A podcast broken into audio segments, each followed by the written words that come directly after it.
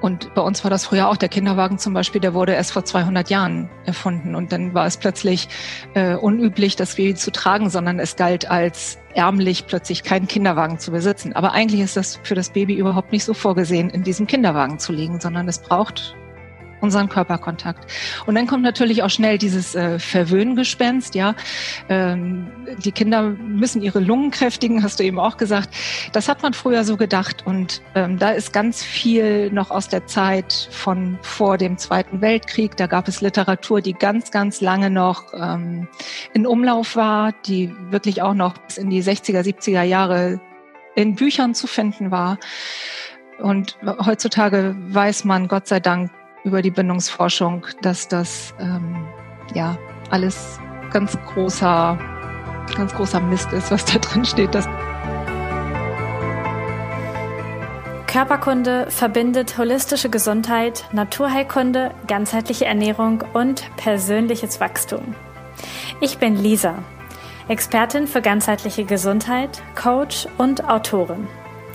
Ich möchte mit diesem Podcast Bewusstsein schaffen und dir zeigen, wie du ein gesundes und selbstbestimmtes Leben führen kannst. Herzlich willkommen hier bei Körperkunde. Herzlich willkommen zu einer neuen Folge Körperkunde Podcast. Ich habe heute meine liebe Katrin Korleis im Interview. Ich kenne Katrin schon seit einiger Zeit. Sie hat mich irgendwann mal total nett mit einer Videobotschaft kontaktiert über E-Mail und seitdem stehen wir in Verbindung. Katrin ist Heilpraktikerin für Psychotherapie mit einer eigenen Praxis in Hamburg.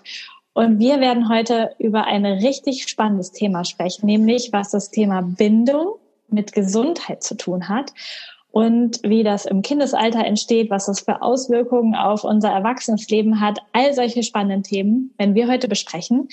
Katrin, ich freue mich, dass du da bist. Herzlich willkommen. Vielen Dank. Ich freue mich auch sehr, dass ich da bin. Lass uns damit starten, was du beruflich machst. Also ich habe gerade schon gesagt, du bist Heilpraktikerin für Psychotherapie. Aber was machst du da genau? Das Feld der Psyche ist ja nun sehr, sehr groß. Was ist das, was dich im Herzen daran begeistert und was tust du so täglich? Im Herzen sehr begeisternd tut mich äh, die Arbeit mit den Einzelklienten. Das sind meist Frauen bei mir und aber zum ganz überwiegenden Teil arbeite ich mit Paaren. Und da arbeite ich bindungs- und beziehungsorientiert. Das heißt, wir schaffen erstmal eine gemeinsame Basis. Wir kümmern uns im Zweifel um ein Streitverhalten, was ungünstigerweise da ist. Wir gucken uns die Kommunikation an und können dann eine Etage tiefer gehen sozusagen auf die Bindungsebene, weil da entstehen häufig unsere Konflikte miteinander, weil es unterschiedliche Bedürfnisse, unterschiedliche Wünsche gibt, die dann eben zu den Problemen führen, weswegen die Paare zu mir kommen. Genau, und ähm, ja, auf dieser, auf dieser Ebene arbeiten wir und das hat den wunderbaren Effekt, dass sich die Haltung zueinander sehr verändert, weil wir ähm, miteinander die Erfahrungen von jedem einzelnen Partner kennenlernen. Ähm, wir gucken uns die eigene Geschichte an. Wie ist derjenige aufgewachsen? Wie hat derjenige Beziehung kennengelernt? Was für ein Bild von Beziehungen hat derjenige in seinem Kopf? Und damit stabilisiert sich schon mal sehr die Beziehung. Es entsteht ein ganz tiefes Vertrauen und ja, das, was vorher zu dem Problem geführt hat, nämlich die unerfüllten Bedürfnisse, das rückt bei den Partnern in so ein anderes Licht. Und gleichzeitig wissen aber auch beide, dass jeder für sich selber auch gut die Bedürfnisse erfüllen kann. Also die, die Eigenverantwortung für die eigenen Bedürfnisse, die ist auch immer ganz wichtig.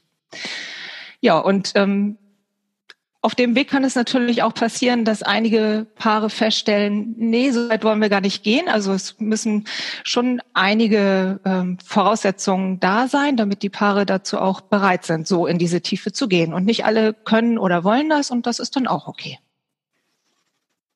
Ich freue mich jedenfalls, dass wir heute in die Tiefe gehen und da einfach mal reinschauen. Denn so, dass, also wir wollen ja heute über Bindung sprechen und die Beziehungen, die wir heute als Erwachsene führen, zeigen, also zeigen ja vielleicht die Bindungsdefizite oder das nochmal auf, was da eigentlich im Argen liegt. Aber die in Anführungsstrichen Probleme, Herausforderungen. Die Geschichte mit der Bindung ist ja schon viel, viel, viel, viel früher angefangen.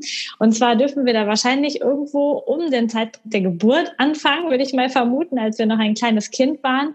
Erzähl doch mal, wie ist es mit der Bindung? Wann entstehen diese inneren Bedürfnisse und ähm, ja, wann entsteht das alles?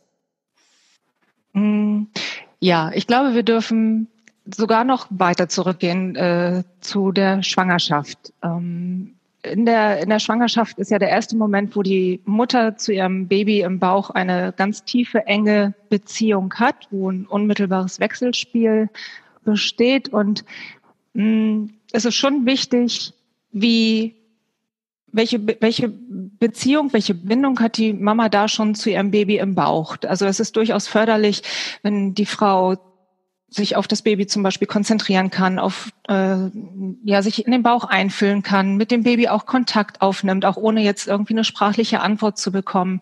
Aber all das spürt das Baby schon. Und ähm, es gibt auch durchaus schon Reflexe, die durch Stress ausgelöst werden, die schon in der ganz, ganz frühen Schwangerschaft sich entwickeln. Also schon in der sechsten Schwangerschaftswoche gibt es Reflexe, der heißt, äh, der eine heißt Furchtlähmungsreflex, der reagiert also sehr auf Stress, auf Stress der Mutter, das sich dann überträgt auf das Baby.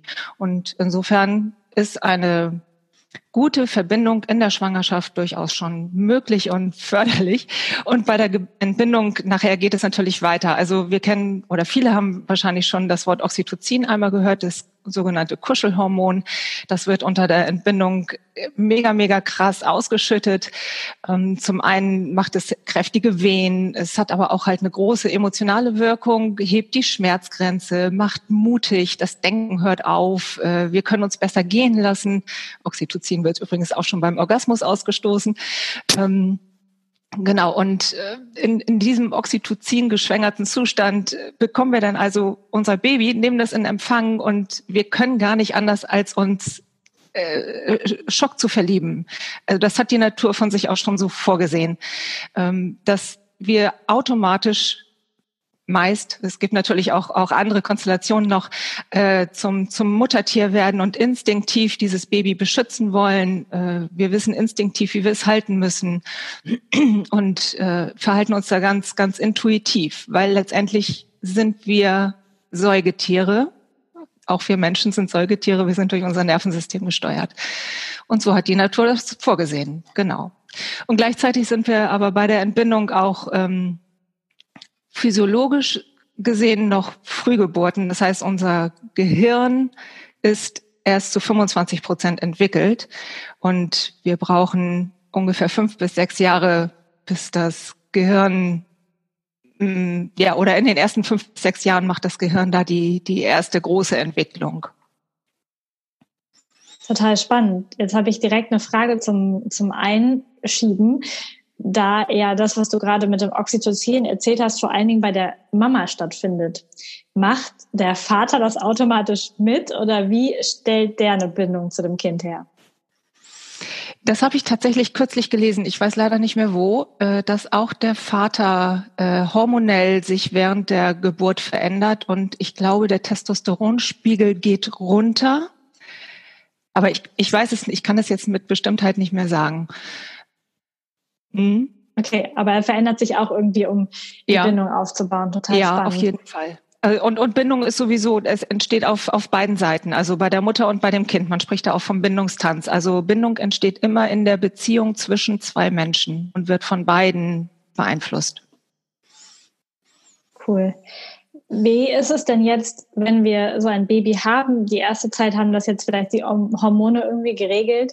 Aber wie sollten wir mit Kindern optimal umgehen, damit die Bindung gestärkt ist, damit sie auch gestärkt und mit Vertrauen ins Leben gehen können. Also sollte man die alleine schlafen lassen, ist so ein Familienbett richtig gut. Wie ist es mit mit dem Schreien? Sollte man Kinder auch mal schreien lassen? Ist das gut für die Entwicklung der Lunge? Oder wie, ähm, wie ist der Umgang am besten, damit Bindung richtig gut gelingen kann? Mhm. Mhm da möchte ich, glaube ich, einmal noch einen Schritt zurückgehen. Wenn das Baby auf die Welt kommt, sagte ich ja, dass ähm, unser Gehirn erst zu 25 Prozent entwickelt ist. Und biologisch gesehen sind wir zum Zeitpunkt der Geburt äh, im Neandertal sozusagen. Ähm, unser, unser Gehirn setzt sich aus drei, drei Haupt Bestandteilen, sage ich jetzt mal zusammen. Das ist zum einen das Stammhirn, das nennen wir auch gerne Reptiliengehirn. Da sind so die Reflexe ähm, drin, die, die Instinkte wohnen da, die wichtigsten Körperfunktionen werden von da reguliert und unser Alarmsystem sitzt da. Also das ist das älteste Teil von unserem Gehirn. Dann gibt es noch ein Zwischenhirn. Ähm, das entwickelt sich dann später erst so richtig, ähm, da sind die emotionalen Funktionen drin, unsere Erfahrungen werden da abgespeichert, unsere Prägungen, die wir durch die Umwelt erfahren. Ähm, durch, durch dieses Zwischenhirn werden wir geleitet. Hier wird vor allen Dingen auch entschieden, welche Erinnerungen ins, Langzeit, ins Langzeitgedächtnis dürfen. Und äh, der dritte Teil ist dann das Großhirn. Das ist unser Verstand, unsere Vernunft. Das setzt aus bei Stress. Die Erfahrung haben wir bestimmt alle schon mal gemacht. Und gleichzeitig hilft uns die Vernunft aber auch später, wenn wir uns, äh, wenn wir in Stress geraten und wir uns beruhigen wollen. Ähm, lass uns mal eine Situation nehmen. Wir, wir gehen jetzt als Erwachsene im Park, es ist dunkel, wir hören hinter uns Schritte. In dem Moment werden alle Sinne ganz achtsam und wir rufen uns den Verstand auf und er sagt, ach, da wird schon nichts passieren. Und gleichzeitig, wenn dann aber jemand näher kommt mit diesen Schritten, dann sind wir fluchtartig wieder in diesem Reptiliengehirn, was uns ähm, in Alarmbereitschaft versetzt und was uns das Überleben sichert. Das ist, das ist also die Funktion des Gehirns zum Zeitpunkt der Geburt. Dann ist zum Zweiten unser vegetatives Nervensystem, Sympathikus, Parasympathikus. Ich glaube, da hast du auch schon mal eine tolle Podcast-Folge zu gemacht. Da ist natürlich im Laufe der Entwicklung irgendwie ein Gleichgewicht erwünscht. Und das kriegen wir aber nur hin durch eine gute Bindung. Das heißt, das Baby kommt nicht auf die Welt und hat schon dieses Gleichgewicht und kann sich schon regulieren, sondern das darf es lernen. Äh, und das lernt es durch Vertrauen, durch Sicherheit und letztendlich durch Co-Regulation von uns. Das heißt, wenn deine Frage ist, wie ist der optimale Umgang, ähm, da ist ja im Moment äh, Attachment Parenting so ein Schlagwort in den äh, ja in der Gesellschaft, also Bindung, bindungsförderndes Leben mit Baby. Mm, da geht es darum, dass wir auf unsere Intuition hören und wir dürfen uns angucken, wie ist, wie ist das Baby gemacht? Was, was hat die Natur da vorgesehen? Das Baby ist von sich aus absolut hilflos. Es ist absolut schutzlos. Es ist total von uns abhängig. Es ist abhängig von den Versorgern. Es braucht Wärme. Es braucht von uns den Temperaturausgleich. Auch das kann ein Baby nicht alleine machen. Es ist von der Natur aus überhaupt nicht vorgesehen, dass ein Baby zum Beispiel alleine schläft.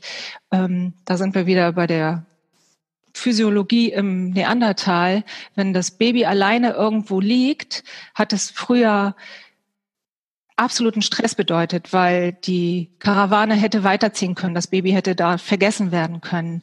Ähm, es hätte der Säbelzahntiger kommen können und das Baby fressen können. Deswegen muss ein Baby unweigerlich weinen, um auf sich aufmerksam zu machen. Das ist ein physiologischer Vorgang, der absolut sinnvoll und notwendig ist. Und insofern, wenn du fragst, alleine schlafen, also die allgemeine Schlafempfehlung ist, dass im ersten Jahr die Babys immer bei den Eltern mitschlafen, um auch das Risiko von plötzlichen Kindstod zu verringern, aber auch um diese Koregulation einfach gut begleiten zu können. Wenn die Mama immer in der Nähe ist von dem Baby, dann wachen beide gar nicht äh, so richtig auf in der Nacht, sondern, sondern das Baby rührt sich so ein bisschen und die Mama kann dann gleich stillen oder die Flasche geben. Ähm, das Baby muss sich gar nicht in Rage schreien, bis jemand kommt, sondern die Mama ist gleich da und tröstet es. Und diese, diese Koregulation sorgt dafür, dass das Kind ganz, ganz viel Sicherheit, Stabilität und Urvertrauen bekommt und sich einfach sicher in dieser Welt fühlt. Das ist echt, ja, ich denke ja immer drüber nach, wie das äh, früher gelaufen ist oder wie man das so gemacht hat. Ich meine, ganz früher oder auch wie wir das jetzt noch bei Urvölkern sehen, ist es ja auch immer so, dass Babys immer von den Müttern auch getragen werden. Ich habe schon einmal gelernt, dass wenn Babys auf der Brust liegen von der Mama, dass tatsächlich die, die, die Mutter die Temperatur des Kindes hoch oder runter regulieren kann, was, was eben gebraucht wird gerade, ja. dass da eine ganz enge Verbindung da ist, auch wenn das Kind den Herzschlag spürt. Jetzt sehe ich, was heute so los ist oder auch was vielleicht zu meiner Kindheit los war. Babys sollen am besten vom ersten Tag an funktionieren und irgendwie alleine klarkommen und möglichst pflegeleicht sein und, und irgendwie alles muss, muss irgendwie fluppen, aber gleichzeitig wollen wir Vielleicht haben wir auch selber Angst davor, so eine nahe Bindung zu einem anderen Geschöpf einzugehen, was jetzt da unser Kind ist. Also es sind ja da Mechanismen unterwegs, die dem Kind nicht so gut tun, vielleicht auch den, den Mama nicht so gut tun. Vielleicht kannst du noch mal darauf eingehen, wie das genau mit dieser Co-Regulation funktioniert. Denn wenn die Mutter gestresst ist, ist ja irgendwie dann auch das Kind mit gestresst, wenn es sich noch nicht alleine regulieren kann oder auch in der oder andersrum, oder? Genau. Ja, also Co-Regulation äh, funktioniert durch äh, Körpernähe, durch Spüren des Herzschlages, durch Spüren der Atmung. Ähm, in dem Moment, wo die Mutter entspannt ist, kann sich automatisch das Kind auch entspannen. Ähm, in dem Moment, wo die Mutter ganz aufgeregt ist, wird das Kind das auch spüren. Das, das geht auf, also das springt von Nerven zu Nervensystem zu Nervensystem. Und das hat zur Auswirkung, dass beim Baby zum Beispiel oder überhaupt bei, bei jedem. Also wenn wir im Stress sind, dann werden ja ganz viele Hormone und, und äh, Stoffe von unserem Körper ausgestoßen. Ja, es wird äh, Cortisol ausgestoßen, Adrenalin, Nor Noradrenalin. Und mh, hm, normalerweise, wenn der Stress dann wieder vorbeigeht, dann reguliert sich das ganze System wieder. Und um das zu regulieren, braucht das Baby uns. Das, das kann das im Moment noch nicht alleine. Das hat diese ganzen Hormonausschüttungen und es kommt alleine da nicht wieder raus, wenn wir es nicht trösten. Ähm, genau, dieser, dieser Cortisolspiegel zum Beispiel, der ausgestoßen wird, der kann in, in, in toxische Höhe geraten. Wenn ein Baby ganz, ganz lange schreit, dann ist das so ein biochemischer Stoff, der wirklich über Stunden, Tage oder Wochen im Gehirn bleibt und da richtig viel Schaden in der Entwicklung auch, äh, wie heißt das? Nicht veranstalten, anrichtet. Äh, anrichtet. Genau, vielen Dank. Ja, genau. Ja, und was du sagst, früher Früher war das einfach völlig normal und in den Naturvölkern ist das ja auch noch völlig normal, dass die ihre Kinder immer im, entweder vorm Bauch oder auf dem Rücken haben. Ähm, und bei uns war das früher auch. Der Kinderwagen zum Beispiel, der wurde erst vor 200 Jahren erfunden. Und dann war es plötzlich äh, unüblich, das Baby zu tragen, sondern es galt als ärmlich, plötzlich keinen Kinderwagen zu besitzen. Aber eigentlich ist das für das Baby überhaupt nicht so vorgesehen, in diesem Kinderwagen zu liegen, sondern es braucht unseren Körperkontakt. Und dann kommt natürlich auch schnell dieses äh, Verwöhngespenst, ja. Ähm, die Kinder müssen ihre Lungen kräftigen, hast du eben auch gesagt. Das hat man früher so gedacht. Und ähm, da ist ganz viel noch aus der Zeit von vor dem Zweiten Weltkrieg. Da gab es Literatur, die ganz, ganz lange noch ähm, in Umlauf war, die wirklich auch noch bis in die 60er, 70er Jahre in Büchern zu finden war. Und heutzutage weiß man, Gott sei Dank, über die Bindungsforschung, dass das ähm, ja alles ganz großer ganz großer Mist ist, was da drin steht, dass das für nichts hilfreich ist, dass es die Kinder sehr verunsichert zu äh, ja nicht nicht zu zu vertrauenden Menschen macht, sondern zu ganz unsicheren Menschen macht, äh, die eben nicht gut mit ihrem eigenen Stress umgehen können, weil sie es nicht gelernt haben also das Nervensystem, wenn es das nicht gelernt hat, durch uns reguliert zu werden, dann kann es das auch im weiteren Verlauf nicht gut. Und das tragen wir dann natürlich weiter in unsere Kindheit und ins Erwachsenealter. Ja. Das kann ich mir richtig gut vorstellen. Das, du hast eben ja auch schon gesagt, das Gehirn von so kleinen Babys entwickelt sich in den ersten sechs Jahren, fünf bis sechs Jahren, bis es dann voll ausgereift ist. Und gleichzeitig ist es ja auch so, dass das Unterbewusstsein, also dass, dass Babys so alles aufnehmen. Die sind ja in einem ja. Gehirnwellenzustand, wo sie wirklich alles aufnehmen können, was wir uns gar nicht mehr vorstellen können. Also jedes Gefühl, jede Schwingung, alles, was um sie herum ist, wird ja. aufgesogen, aufgenommen wie entspannen. Und sie bekommen das alles dann mit. Ich habe jetzt gerade ein schönes Beispiel von einer Freundin von mir, die hat ähm, einen fast einjährigen Sohn und das nächste Kind ist schon unterwegs. Und äh, sie ist äh, tatsächlich in der Situation im Moment äh, relativ oft mal überfordert. Und das ist total spannend, denn sie hat jetzt Probleme bekommen mit dem Stillen. Und die ähm, die Stillberaterin, mit der sie dann zum Glück auch telefoniert hat, hat dann gesagt, pass auf, du hast kein Stillproblem, du hast ein Entspannungsproblem, du hast da gerade einen Stress, ein Familienproblem. Und das sich einfach total auswirkt. Ähm, genau, also ich finde es total spannend, da reinzugucken, was es macht und wie, wie offen und empfänglich Kinder sind und was sie auch mitbekommen mit kleinsten Schwingungen, die nicht stimmen. Und dann zeigen sie das wie so ein Thermometer richtig gut an, was da los ist. Genau. Wir haben, wir haben keine Erinnerung an das, was so in unseren ersten ein, zwei, drei Jahren äh, passiert. Aber es ist ja in uns gespeichert. Es ist in den Zellen gespeichert. Und wir wissen, ob wir einen, einen sicheren Heimathafen hatten oder ob das eher immer alles unsicher war. Und ähm, äh, ja, du hattest genau. eben noch, du hattest eben noch was anderes gesagt. Da das hab, ach so mit dem mit dem äh, Stillen und mit dem Stress. Ja, genau.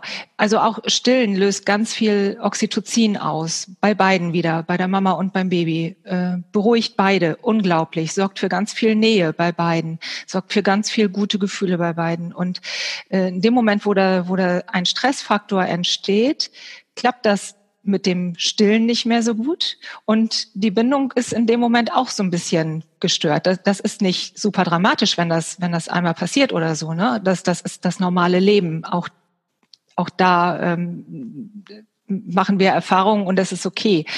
Es erschüttert uns nicht in unseren Grundmanifesten. Aber ähm, in, der, in der Summe der Erfahrungen ist es dann schon relevant, ob, ob ich als Kind überwiegend gute Erfahrungen und sichere Erfahrungen gemacht habe oder ob ich eher unsichere Erfahrungen gemacht habe, weil meine Eltern vielleicht immer gestresst sind, äh, weil sie selber vielleicht nicht gut reguliert wurden, weil sie selber vielleicht so viel Stress in der Firma haben, weil sie selber vielleicht so viel Stress miteinander haben. Und ähm, ja, das, das alles saugen Kinder auf. Ach genau, und da, ich wollte noch darauf hinaus, ähm, die, auf die, die Selbstregulation, da ist ein Kind erst ungefähr mit vier Jahren zu in der Lage, sich selbst zu regulieren. Und alle Stimmen, die früher gesagt haben, ähm, ja, lass doch das Kind nachts schreien, äh, schläft dann schon ein, äh, weint sich in den Schlaf und nach fünf Minuten ist es ruhig, dann hat es sich nicht selbst reguliert, sondern dann hat es gelernt, dass es resignieren kann. Und Resignation, wenn wir da jetzt so reinspüren, das fühlt sich nicht toll an. Und ähm, Genau, das analytische Denken zum Beispiel, um nochmal auf das Gehirn zurückzukommen, das analytische Denken, das können Kinder erst mit fünf bis sieben. Das fand ich auch total spannend. Das ist der, der Grund, warum Kinder dann erst in die Schule kommen. Also der Teil von unserem Gehirn, der für den Verstand notwendig ist, das dauert auch so lange. Mhm. Ja, gut, dass sie dann vielleicht auch erst später eingeschult werden, bis genau. das auch wirklich dann da ist. Sehr cool. Wenn meine Bindungsfähigkeit, äh, wenn das nicht so gut gelaufen ist in mhm. meiner Kindheit. Und äh, viele können da ja vielleicht von ausgehen, die jetzt ähm, so wie ich 30 sind oder ein bisschen jünger, ein bisschen älter, keine Ahnung, dass es in vielen Familien anders gelaufen ist, als das die Bindungsforschung vielleicht heute sich wünschen würde mhm. dafür, dann hat das ja eine Auswirkung auf mein jetziges Leben. Mhm. Woran kann ich das merken oder was sind die Auswirkungen davon ins Heute? Ja, also wenn, wenn wir als äh, Baby nicht lernen, uns zu regulieren, und das lernen wir, wie gesagt, durch die Koregulation der, der Versorger, dann haben wir da erstmal ein Defizit. Das merken wir dann zum Beispiel später in unseren Affekten, in der Affektregulation heißt das. Ähm, also bin ich, reagiere ich auf Situationen hilflos? Ähm, macht es mich vielleicht eher aggressiv oder, oder ich komme schnell in Rage als Reaktion auf irgendwas, was im Außen ist? Oder äh, reagiere ich vielleicht depressiv oder ziehe mich zurück, werde ganz unsicher, verzagt. Äh, daran merken wir es. Wir merken eben unser, unser Stresslevel im Körper. Ist das eher hoch? Äh, bin ich eben schnell im Stress oder bin ich eher so ein ganz entspannter Mensch, der mit Stress eigentlich gut umgehen kann, äh, wo mein Körper nicht gleich so aus dem Gleichgewicht ist. Ähm, wir reagieren dann auch häufig mit Depressionen eben äh, zu Angststörungen kann es führen. Es gibt stressbedingte körperliche Symptome. Es kann zu Schlafstörungen führen. Ähm, können wir uns auch gut vorstellen, wenn wir im Stress sind und wir schlafen. Äh, gehen wir nochmal zurück ins Neandertal wir möchten schlafen und liegen in der Höhle und wissen aber gar nicht, ob der Säbelzahntiger da gleich um die Ecke kommt, können wir logischerweise nicht schlafen. Das macht unser Körper schon ganz gut so. Das ist eine durchaus sinnvolle äh, Maßnahme des, des Körpers. Der macht ja nichts ohne Grund. Und so können dann halt auch äh, Schlafstörungen entstehen oder Erkrankungen ähm, des, der Organe. Ähm, wir neigen vielleicht eher uns in Suchtmitteln die Ruhe und die Befriedigung äh, des, des Füllegefühls zu erzeugen, äh, weil wir es in uns selber nicht spüren. Also Stichwort emotionales Essen, um Fülle zu erreichen. Oder äh, Alkohol, um eine Ruhe im Kopf zu erreichen. Eine, oder eine Leere im Kopf, um dieses Gedankenkarussell aufzuhören. Ähm, ja, das sind eigentlich so die Haupt, die Hauptpunkte. Hm. Reicht ja auch, würde ich sagen. Also man kann ja schon ganz schön äh, Auswirkungen auf das heutige hm. Leben haben. Für mich stellt sich die Frage, oder eigentlich stellt sich die Frage nicht, ich kann es mir richtig gut vorstellen, dass auch wenn ich in diesen ersten prägenden Jahren erlebt habe, das Leben ist im Grunde unsicher. Ich resigniere total oft. Ich ich fühle mich einfach vielleicht auch nicht so geliebt und nicht so geborgen. Und dann kann ich mir richtig vorstellen, wie Menschen als Erwachsener dann, dann das einfordern in ihren Beziehungen, in ihren ja. Paarbeziehungen, in ihren Familien. So von wegen, ich fühle mich vom Grunde nicht sicher, gib du mir jetzt die Sicherheit, die ich früher nicht bekommen habe, so auf einer ganz unbewussten Geschichte. Und ich kann mir vorstellen, dass da auch diese Konflikte dann herrühren, die du ganz am Anfang erzählt hast aus der Paartherapie, die du machst Genau. Dass eben genau sich das so zeigt. Vielleicht kannst du da nochmal so ein paar praktische Beispiele nennen, wie sich das einfach so manifestiert im Leben dann. Mhm. Ja, wir, wir entwickeln ja aus den Erfahrungen, die wir eben in, in früher Kindheit machen, durch die Beziehungserfahrungen, die wir machen, dadurch, dass wir äh, unsere Eltern beobachten, wie die miteinander umgehen, aber auch durch, durch unseren eigenen ähm, ja, emotionalen Zustand im Körper. Ähm,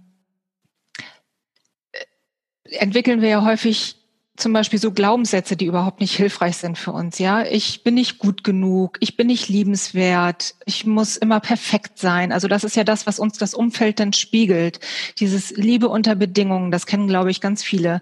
Ich, ich weiß, wie ich sein muss, damit meine Mama lieb zu mir ist. Ich weiß, wie ich sein muss, damit mein Papa abends entspannt mit mir umgeht. Ähm, das, daraus entstehen dann natürlich auch ganz schlimme Gefühle teilweise, ja. Also dieses äh, Macht und Ohnmacht, Scham, Schuld, kennen wir auch alle, diese Gefühle. Niemand will sie haben, aber wir haben sie alle.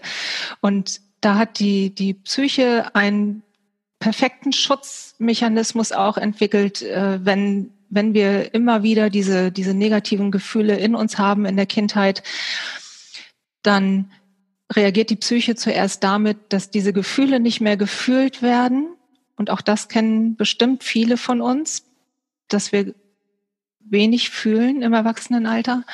Und der zweite Punkt ist, und auch das macht die Psyche wunderbar, dass auch der Mangel irgendwann nicht mehr gespürt wird. Und wenn ich, wenn ich da reinfühle, da entdecke ich bei mir selber und bei meinen Klienten ganz, ganz viel. Nämlich es ist dann schwierig zu sagen, ja, wie fühle ich mich denn im Moment eigentlich? Was brauche ich denn eigentlich? Was ist mein Bedürfnis? Und ähm, im, im gleichen Atemzug aber auch, nee, ich, ich brauche gar keine Nähe, ich brauche gar keine Beziehung, ich komme auch alleine gut zurecht, ich brauche auch gar keine Hilfe. Und ähm, ja, oder ähm, ich muss mich um alles kümmern. Also das, das sind ja dann ja die Konsequenzen, die, die wir daraus entwickeln für unser weiteres Leben. Und was du auch sagtest, äh, dass, dass wir dann Erwartungen an den Partner haben, ja, da gibt es häufig so, so unausgesprochene Verträge, ne? dass der Partner dafür zuständig gemacht wird, meine eigene Lehre zu füllen oder mir Sicherheit zu geben, obwohl diese, dieser Mangel an Sicherheit in mir ist. Ja, ah, das ist ein, ein so tiefes Thema, da reinzugehen. Da darf ja jeder auch für sich echt mal schauen, ehrlich hinschauen. Ja. Jetzt ist meine Kindheitsgeschichte, wie wahrscheinlich bei vielen, die jetzt hier zuhören, äh, in der Hinsicht nicht ganz ideal gelaufen. Ich weiß es auch nur von Erzählungen. Wie gesagt, man kann sich ja nicht so richtig daran erinnern, was früher gelaufen ist. Was kann ich denn jetzt als Erwachsener tun, als erwachsener Mensch tun, um dieses, was also um das aufzuholen quasi, um mir selber dieses Vertrauen zu geben, um da reinzukommen, jetzt wieder eine Bindung aufzubauen zum Leben, zu meinem Vertrauen, damit meine Beziehung und auch mein Leben in Zukunft anders laufen kann. Hm. Die Frage habe ich mir auch irgendwann gestellt. Und ich habe festgestellt, dass es Menschen gibt, die eine richtig, richtig doofe Kindheit hatten und die heute aber trotzdem so so authentisch und so sicher und so gefühlvoll und äh, so so ein mega Standing haben und ich habe gedacht, wie kann das sein? Wenn die doch auch so blöde Erfahrungen, sag ich jetzt, gemacht hab, haben, wo kommt das jetzt plötzlich her? Wo war der Shift? Und ähm, Entschuldigung.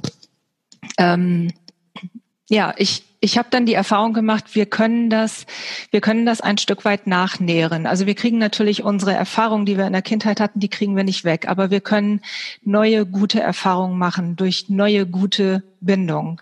Wir können jetzt die Erfahrung machen, dass wir Menschen um uns herum haben, die uns diese Bindung jetzt geben. Und auch wenn ich als als kleines Kind das nicht so gespürt habe, dann kann ich es aber heute spüren, dass mir Mut zugesprochen wird, dass ich willkommen bin in dieser Welt, dass mir jemand den Rücken stärkt, dass jemand bedingungslos hinter mir steht. Und das ist, das ist nichts, was verbal irgendwie abläuft oder was wir uns anlesen können oder so ähnlich, sondern da geht es wirklich um Spüren. Ich muss das körperlich spüren dass wirklich jemand hinter mir sitzt und mir den Rücken stärkt im wahrsten Sinne des Wortes oder mich hält, auch wenn ich total verzweifelt bin und gerade ganz blöde, weil ich in meinem Film bin und nicht rauskommt.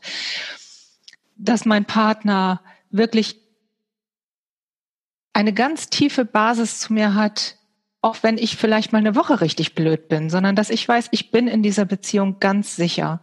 Und dann werden neue neuronale Verknüpfungen gebildet und die alten dürfen ein bisschen aufgegeben werden.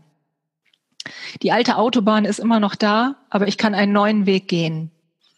Und das ist sehr, ja, sehr schön und sehr, sehr wohltuend, die Erfahrung zu machen.